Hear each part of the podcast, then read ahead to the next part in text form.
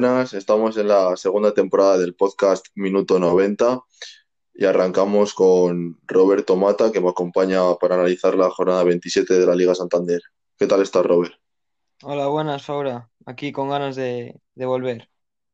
Sí, ya había ganas. Por unos motivos o por otros no nos, a- no nos hemos podido juntar, pero bueno, aquí estamos para hablar de, de lo que nos gusta, del fútbol, sobre todo de- del fútbol español. Y vamos a comenzar analizando la jornada 27 que empezó con ese derbi valenciano entre el Levante, Unión Deportiva y el Valencia. ¿Qué te parece ese partido? Bueno, fue un partido que me pareció entretenido, la verdad. Eh, arrancó bien el Valencia, para mi gusto, y luego, bueno, sí que es cierto que tuvo una muy clara el Levante, con un palo de, de frutos, y luego un error de Diacabí que, que, bueno, que hizo que llegara el 1-0, ¿no? Y con ese gol de, de Roger. Y bueno, luego un partido bastante igualado, pero bueno, tampoco hubo ocasiones muy, muy, muy claras. Sí, el Levante está haciendo una temporada espectacular. Incomodó mucho al Valencia desde el principio con ese 4-4-2 y una presión muy adelantada. Como tú dices, el error de Acabí, uno más, un futbolista que está siendo anticompetitivo para su propio equipo y un Roger que la que tiene no la, no la desaprovecha. Como tú dices, de Frutos estuvo muy participativo. A mí me está encantando esta temporada. Un extremo súper agresivo que cada vez que coge el balón encara al defensor y, es súper veloz en el uno contra uno y, le está dando mucho al Levante en esas transiciones. Sí, es cierto que, el Valencia también llegaba con bajas muy importantes, ¿no? Como tenía hasta cuatro por, por acumulación de tarjetas, como son Gaya, Maxi Gómez, eh, Rasic y Soler, que son cuatro titulares indiscutibles para, para Javi Gracia. Y bueno, eso al final se notó, pero sí, lo que tú dices, el Levante está haciendo una, temporada espectacular, eh, semifinales en Copa, en Liga no hay nada que, que decirle, ¿no? Va a noveno y bueno, una temporada muy buena. Pues sí, luego en la jornada del sábado empezó con un duelo directo por la permanencia, el Alavés uno Cádiz uno que no hubo muchas ocasiones, un partido muy igualado, muy parejo, en el que quizás el Alavés tomó más la iniciativa, algo que no está acostumbrado el equipo de Abelardo a tener el balón y, llevar el peso del partido, y dos goles de penalti, uno de José Luis y uno de Alex Fernández, firmaron las tablas en el marcador. El Cádiz respira un poco, pero el Alavés se está metiendo en un buen, en un buen lío del que veremos si, si puede salir. Sí, ya sabemos cómo, cómo plantea los partidos el, el equipo de Cervera. Eh, suele esperar muy atrás y bueno, y, y a la contra, ¿no? Eso es el- lo que hizo que llegara a Primera División y bueno, él va a ser fiel a su idea. Y sí, un poco lo que comentas. Eh, yo no pude ver este partido, pero bueno, eh, seguro que fue un partido eh, muy duro eh, porque los dos se jugaban mucho. Luego tuvimos el, el Madrid-Elche, un partido que parecía plácido sobre el papel para, para los de Zidane, recibía en Valdebebas al Elche, pero un Elche súper competitivo que fue a por todas y se puso por delante en el marcador y el Madrid las pasó muy canutas para darle la vuelta con un estelar Benzema, sobre todo el segundo gol es de, de crack mundial con la izquierda desde fuera del área, en un partido que se le complicó y, y al final tuvo que, que hacer cambios porque recordemos que dio descanso a Modric y a Kroos, sobre todo de cara al partido del martes que tiene de la Champions contra el Atalanta y bueno, al final sacó los tres puntos en un partido que, que se le complicó. Sí, vimos bastantes rotaciones en el Madrid, como tú dices. También vimos la, la vuelta de Ramos, que sabemos que es un jugador que, que es diferencial. Eh, donde vimos, también hemos podido ver un, un vídeo, ¿no? En el que sale Ramos pidiendo el penalti, que es bastante divertido. Y bueno, sí, lo que tú dices, al final se le complicó el partido al Madrid, pero cuando tienes un jugador del nivel de Karim, pues todo puede pasar, ¿no? Y, y al final, pues acabó resolviendo el partido él solo prácticamente. Sí, también otro partido que tuvimos el sábado fue los Asuna cero Real Valladolid cero un partido parecido al Alavés Cádiz, muy competido, con pocas ocasiones de gol, pero quizá en los puntos el Real Valladolid mereció más. Sobre todo vimos una ocasión muy, muy clara de, de Orellana, que se esperaba mucho más de él en, en el Valladolid, llegó con muchas expectativas, sobre todo entre la afición blanquivioleta, y al final, pues otro empate que no sirve de, de mucho a ninguno de los dos. Sí, también vimos el, el gol anulado, ¿no? A, a Osasuna por ese fuera de juego posicional, vamos, o, o la llega a tocar Budimir, pero bueno, sí, lo que tú dices, para mí también fueron más claras las del Real Valladolid, pero al final reparto de puntos que, que bueno, no satisface a ninguno debido al calendario, sobre todo al Valladolid, por lo que le viene, pero bueno, partido que estuvo entretenido. Y luego para terminar el sábado tuvimos el que para mí fue el mejor partido de la jornada. El líder, el Atlético Madrid, eh, viajaba al Coliseum contra siempre un rival muy complicado como es el Getafe de Bordalás, un equipo correoso y, que va por todas en cada partido. Y aunque empataron a cero, pudimos ver muchos goles, sobre todo de, la parte del Atleti. Sí, fue un gran partido, eh, como tú has comentado, eh, el mejor de la jornada. Eh, vimos a una Getafe compitiendo como no habíamos visto esta temporada, ¿no? Eh, el Getafe que hemos visto otros años que sí que ha traído resultados y un Atlético que tuvo un, par muy claras al final de Dembélé que, que salvó Soria, que hizo una gran actuación y, y estuvo bastante disfrutón el partido. Sí, sobre todo a mí me gustó mucho Coque en el medio del campo, hizo muy buen partido, siendo el líder del equipo. La defensa estuvo también espectacular, apenas Oblak tuvo que intervenir. Y luego, como tú dices, arriba con, con Carrasco estuvo muy activo en la banda izquierda. Y luego, sobre todo, cuando la expulsión de Niom entró Dembélé, ahí el Atlético se volcó y el Getafe pues sobrevivió solamente gracias a un David Soria. Sí, bueno, eh, hoy, domingo, hemos comenzado la jornada con un eh, Celta de Vigo Athletic Club, eh, un partido, bueno, sin muchas ocasiones, eh, bastante cerrado y que al final, bueno, un reparto de puntos que me parece bastante justo, la verdad. Sí, luego tuvimos el Granada uno Real Sociedad cero un partido que se veía muy entretenido por, por sobre todo el juego atractivo de ataque que plantea la Real Sociedad y un Granada que está a un nivel espectacular, con muchas bajas y que venía de jugar el jueves ante el Malmo en la Europa League, pero que ha hecho un auténtico partidazo y que es que el equipo de Diego Martínez no tiene techo. O sea, le estamos viendo competir contra todos los equipos, tanto en la Liga Española como en Europa. También ha llegado a los cuartos de final de la Copa, que se quedó fuera en el último minuto contra el Barça, después de disputar también la prórroga.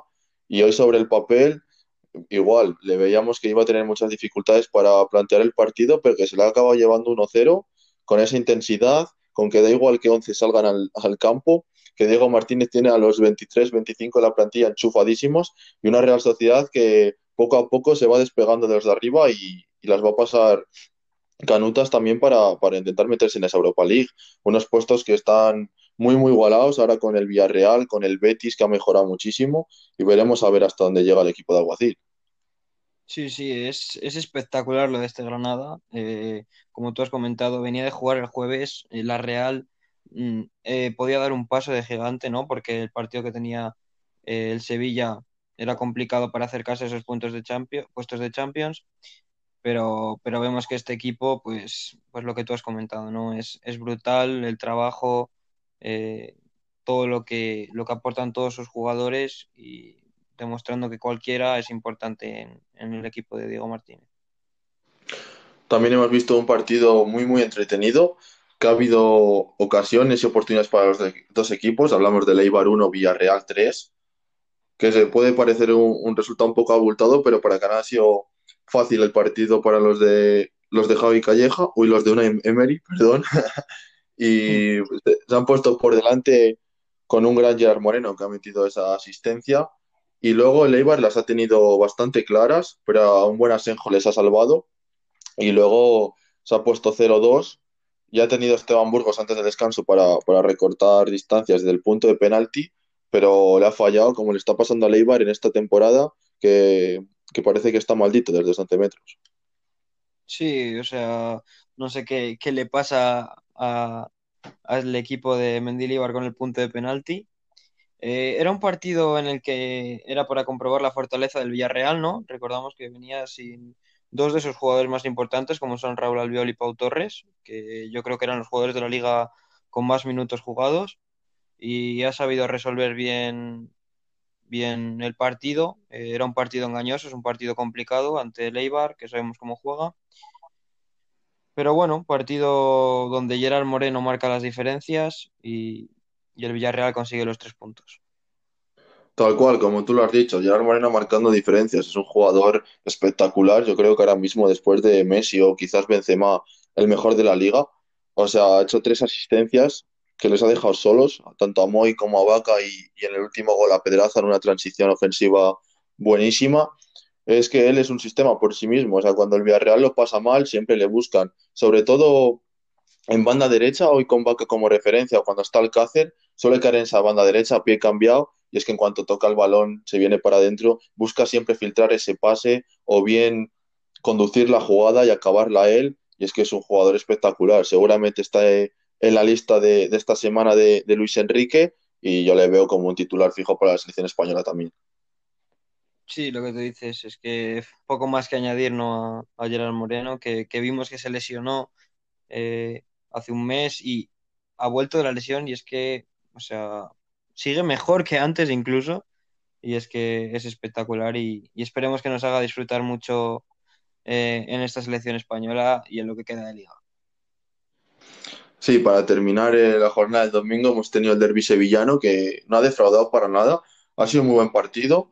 Al final se lo acaba llevando el Sevilla con un, un buen gol de, de Nesiri tras una, un pase de Jesús Navas, que, que no se cansa el capitán. Y a lo sumo yo creo que el Betis ha merecido algo más, sobre todo en el tramo final que ha apretado bastante y la verdad que ha tenido bastantes ocasiones para, para poder llevarse un empate o, o incluso la victoria con un muy buen Fekir, me ha gustado mucho hoy el francés en la media punta y bueno, al final el equipo de Lopetegui que, que se parece un poco a veces al del Cholo, ¿no? Que siempre que se pone por delante en el marcador repliega líneas cierra el resultado y, luego busca matarte a la contra, sobre todo con Ocampos y, y con Enesiri, que son jugadores rapidísimos. Sí, al final el Sevilla tiene un trío atrás que, es espectacular, ¿no? Como es la pareja de centrales y Fernando por delante. Eh, un gran Fernando hoy, con, ha recuperado todo lo que ha podido recuperar y más. Eh, Fekir muy bien, eh, es lo que se le pide a Fekir, ¿no? Que, que, a veces le cuesta demostrar, pero hoy ha estado muy bien. Eh, hemos visto Canales más atrás, ¿no? En la base de la jugada. Y, y, bueno, sí, sí que es cierto que a lo mejor el Betis ha merecido algo más, pero al final un fallo, para mí es fallo de, de Joel tras un gran balón de Navas, pues hace que el Nesiri haga el gol y, y, bueno, y lo que tú has comentado de, de que el Sevilla se echa atrás y, y ya es muy difícil hacerlo. Sí, pese al error de Joel, como tú dices, yo creo que el Betis ha mejorado mucho en la faceta defensiva. Durante la primera vuelta encajaba goles muy fácil y, y le hacían ocasiones constantemente. Pero bueno, ahora con, con Mandy, que, que, está a un buen nivel, y con la entrada de, pues bien, de William Carballo o de Guido Rodríguez, están sosteniendo más el equipo. Y esto le ha hecho llegar hasta la, la sexta plaza, donde se encuentra ahora. Y yo creo que tiene equipo y, y miembros para, para pelear en la Europa League. Sí, debería, debería estar ahí metido, ¿no? Eh, gran equipo, grandes jugadores y bueno, veremos a qué puede aspirar este Betis. Bueno, a falta del partido Barcelona-Huesca, que se juega el lunes a las 9, vamos a hacer un, un once de la jornada, de esta jornada 27. Empieza tú con el portero, Roberto. Bueno, el portero que, hemos elegido es David Soria, el portero del Getafe que bueno, hemos comentado un poco antes que salvo él solo prácticamente al Getafe de, de todas las ocasiones que tuvo el Atlético, eh, demostró un nivel espectacular y bueno, poco más que comentar sobre David Soria. En el lateral derecho hemos elegido a Jesús Navas, también acabamos de hablar de él, ha dado la asistencia del gol a, a Youssef Nesiri y ha cojado un grandísimo partido. Por su banda ha estado eh, perfectamente en todos los duelos defensivos a los que se ha tenido que enfrentar con Rival. Rival acaba de desesperar el partido y luego ofensivamente pues te da mucho. A todos los centros laterales, luego todas las llegadas, te da profundidad en la salida de balón y que está viviendo una segunda juventud, ¿no? Mm. Seguramente también le, le, podamos ver en la Eurocopa y, y, a ver si nos da también alguna alegría en la Euro. Sí, bueno, como, como primer central eh, hemos elegido a Germán, el central de Granada, eh, gran partido el suyo, como nos tiene acostumbrados. Eh, al final, mira, ha metido un gol. y, muy sólido, ha conseguido que, ese gol valiera los tres puntos y, poco que comentar sobre, sobre el central de Granada, que, que es un baluarte para su equipo. La acompaña en el centro de la zaga el Yamik, el central del Real Valladolid, que es sinónimo de, de, fortaleza para el equipo de Sergio.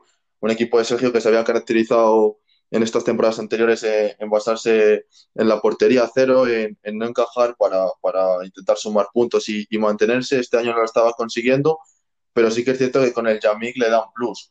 Lo vimos antes de su lesión, en el partido de Getafe, que ya ganaron 0-2, y luego ha estado con COVID y, también una lesión muscular, y ha vuelto y nada más volver ha, sido, ha vuelto a ser titular.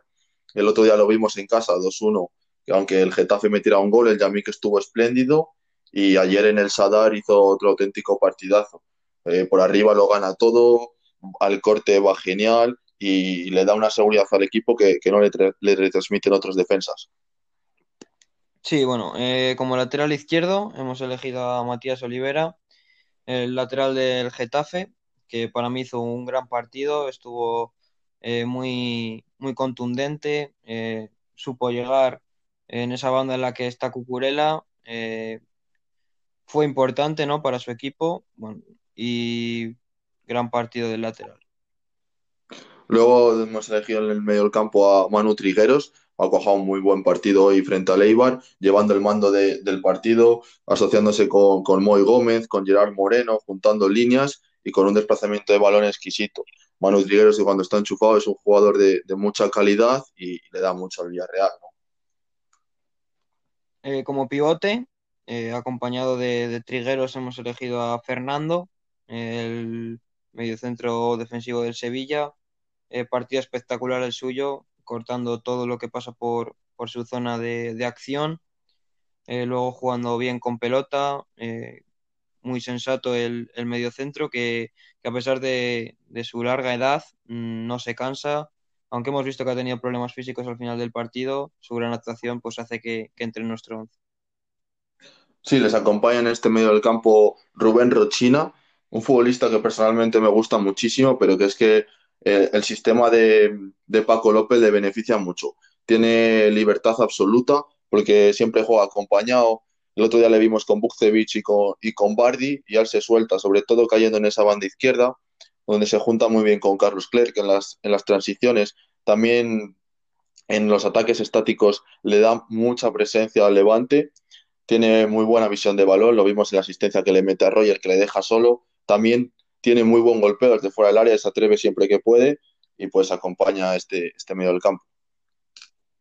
Por la banda derecha eh, tenemos a, a, para mí, el jugador de la jornada, eh, Gerard Moreno, eh, brutal lo suyo, ya hemos hablado antes de él, pero tres asistencias prácticamente que es que deja solos a, todos sus compañeros es inteligente, tiene todo lo que hay que tener y bueno, eh, poco más, eh, gran jugador y, esperemos verle con la selección española en esta Eurocopa. Sí, si este 11 es de los mejores de la jornada, Gerard Moreno se puede llevar el MVP porque es que ha hecho, ha hecho un partido espectacular, la verdad. Luego en delantero centro le acompaña Karim Benzema, que prácticamente dio la vuelta él solo para ganar al Elche. El primero con un gran cabezazo al segundo palo, muy de él, que Karim Benzema siempre, siempre espera en el segundo palo a las pasadas de los centros y, y conectó ese cabezazo para empatar el partido. Y cuando el partido ya parecía que se iba a llevar el empate, pues es que él solo desde fuera del área con un buen control se gira y es que con la pierna izquierda la pone al palo largo imposible para Edgar Badía. Y es que es un futbolista el francés, pues qué vamos a decir de él, ¿no? Ya se sabe todo. Y está siendo un baluarte para, para el Real Madrid. Y es que cuando está él, pues el, Madrid tiene mucho más gol, aunque se habla mucho de que le falta, pero es que es un pepino de jugador y, y es, es, clave para este Real Madrid. Sí, para terminar, bueno, eh, Yannick Ferreira Carrasco, el, el, jugador del Atlético de Madrid, eh, partidazo el suyo, eh, todos sabemos cómo juega Carrasco, eh, sabemos que ante el Getafe, que es un rival que, que es más intenso, lo siguió haciendo, se, provocando faltas, eh, yéndose constantemente de los defensores, eh, un jugador brutal para el Cholo, que ha conseguido eh, que trabaje mucho a, nivel defensivo y, y espectacular lo, de, lo del extremo del Atlético. Pues sí, este ha sido nuestro 11 de la jornada 27, a falta, como decimos, del, del Barça Huesca. Y vamos a dar para terminar un repaso al fútbol internacional, lo que nos ha deparado esta jornada. Vamos a empezar con Inglaterra, donde vamos a destacar el, el empate de Leeds a cero con el Chelsea, en el que pese al empate a cero fue muy buen partido. Los de Frank Lampard, uy, los de Tuchel, joder, como estoy con los entrenadores, no hay tanto cambio. Los de Tuchel hicieron muy buen partido. Yo creo que el Atlético lo va a tener muy, muy complicado para darle la vuelta a la eliminatoria y pese al 0-0 se merecieron ganar. Volvió a jugar Havertz de falso 9, no lo hizo nada mal. Y, y veremos al Chelsea a ver si, si consigue meterse en cuartos de final de la Champions después de unos cuantos años. Sí, es un equipo brutal, eh, juega muy bien al fútbol y bueno, está consiguiendo buenos resultados. Mm, Como tú dices, va a ser un partido súper bonito de ver eh, y veremos si es capaz este Atlético del Cholo de, de batir al Chelsea. Luego también cabe destacar el Derby de Londres que se ha llevado el Arsenal de Arteta, que le hemos visto celebrarlo muy eufóricamente al final del partido. Un Arsenal que está pasando muy mal año, sobre todo en Premier League. Sí que es verdad que en, en la Europa League está haciendo buen papel, están casi clasificados para, para los cuartos de final, tras ganar en la ida al Olympiacos, pero un Arsenal de Arteta que no está dejando buenas sensaciones en Liga y hoy sí que lo ha hecho. Empezó ganando el Tottenham por 0-1, pero le ha conseguido dar la vuelta con un muy buen Odegaard, el futbolista cedido por el Real Madrid, que, está haciendo buenos partidos. Desde que ha llegado en el mercado de, enero está siendo titular indiscutible y pues tres puntos muy importantes para los de Arteta para ver si pueden meterse en Europa. Sí, como tú dices, vimos eh, ese gol del Tottenham, el gol de, Eric Lamela de Rabona, un golazo espectacular. Luego consiguió empatar a Odegaard y luego la desde los 11 metros pues adelantó al, al conjunto Gunner, que al final se lleva tres puntos muy importantes para, para ver si se consigue reenganchar, ¿no? a esos puestos de, que dan acceso a Europa. Ahora mismo está a 4 del Tottenham y, y está bonita la pelea ¿no? por, por la Europa League y la Champions. Nos vamos a Italia para destacar lo, lo más interesante del calcio. Nos vamos a quedar con el hat-trick de Cristiano Ronaldo en una semana que se ha hablado muchísimo de la Juve por la caída estrepitosamente frente al Oporto en un partido que jugaron casi una hora de partido con, con 10 de los futbolistas de, del Oporto y la Juve no fue capaz de, de superar la eliminatoria. Un hat-trick de Cristiano frente al Cagliari que, que le acerca un poco al Inter, pero que tiene la liga muy complicada. Podría ser el primer año después de, de no sé cuántos de la Juve que se queda en blanco. Sí, vemos una Juve que, que no termina de arrancar, ¿no? No vemos al conjunto de Andrea Pirlo que, que tenga las ideas muy claras a la hora de jugar. Eh, como tú dices, el Inter no está fallando y, el Milan, que es quien estaba en segunda posición, ha caído hoy contra el Nápoles también y se pone bonita la pelea por la segunda plaza, pero es que el liderato se aleja cada vez más y más. Sí, un Inter que está intratable. Hoy ha ganado 1-2 en casa del Toro, del Torino, y como tú dices, es que va a ser muy difícil pillarle. Ahora mismo eh, eh, la Juve está a 10 puntos del Inter con un partido, con un partido menos la Juve de, de Andrea Pirlo, pero es que el Inter encima solo tiene una competición ya que se quedó fuera de tanto de la Champions como de Europa League al quedar cuarto en fase de grupos de la Champions y vemos un Inter muy sólido y que, que apenas se deja puntos. sí, tan solo quedan 11 jornadas y, y es una distancia considerable, ¿no? Porque, bueno, porque el Inter no va a fallar, es un gran equipo y veremos, ¿no? Gran reto para, para la Juve y para Cristiano. Sí, vámonos a Francia, donde lo más destacado de la jornada ha sido la derrota del PSG, que iba ganando 1-0 al descanso frente al Nantes y han caído por 1-2. Un PSG que también tiene complicada la liga. Le hemos visto a muy buen nivel en Champions en la eliminatoria contra el Barça, pero que no nos engañe el partido que hizo en el Camp Nou, que fue un partidazo, pero es que en liga está siendo muy regular. También cayó hace poco en casa frente al Mónaco y, veremos también si se lleva la liga porque el Lille está haciendo muy buena temporada. Sí, era un partido importante, ¿no? Para, para el PSG, porque Mónaco y Lille se enfrentaban, eh, han quedado empate a cero y podía recortarle dos puntos al Lille e igualar a puntos. Mm, veremos. Al final el PSG es muy superior a, a sus rivales en la liga francesa, pero, pero lo que tú comentas, no está haciendo una gran temporada en liga, eh, donde otros años hemos visto que, que arrasaba, ¿no? Que ganaba la liga 10 jornadas antes casi, sin exagerar, y, y veremos de lo que es capaz eh, Mbappé y compañía. También quería comentar el, el Olympique de Marsella 3, Brest uno el Marsella que ha llegado Jorge Sampaoli, que un viejo conocido de la Liga Española que entrenó aquí al Sevilla, que llegó para el anterior partido y, ganaron en los minutos finales frente de Reims 1-0 después de la, de la temporada que estaba pasando en el Marsella, sobre todo con la directiva, con todos los problemas extradeportivos que ha habido, que también han afectado al equipo y un partido que iba 1-1 también en los minutos finales y, consiguió sacar adelante el equipo de, San Paoli, que le ha dado otro aire al equipo con ese fútbol ofensivo y con esa garra que caracteriza al entrenador. Sí, Sampaoli es un gran entrenador. Eh, a mí me recuerda mucho a Marcelo Bielsa, eh, esa forma de vivir el fútbol.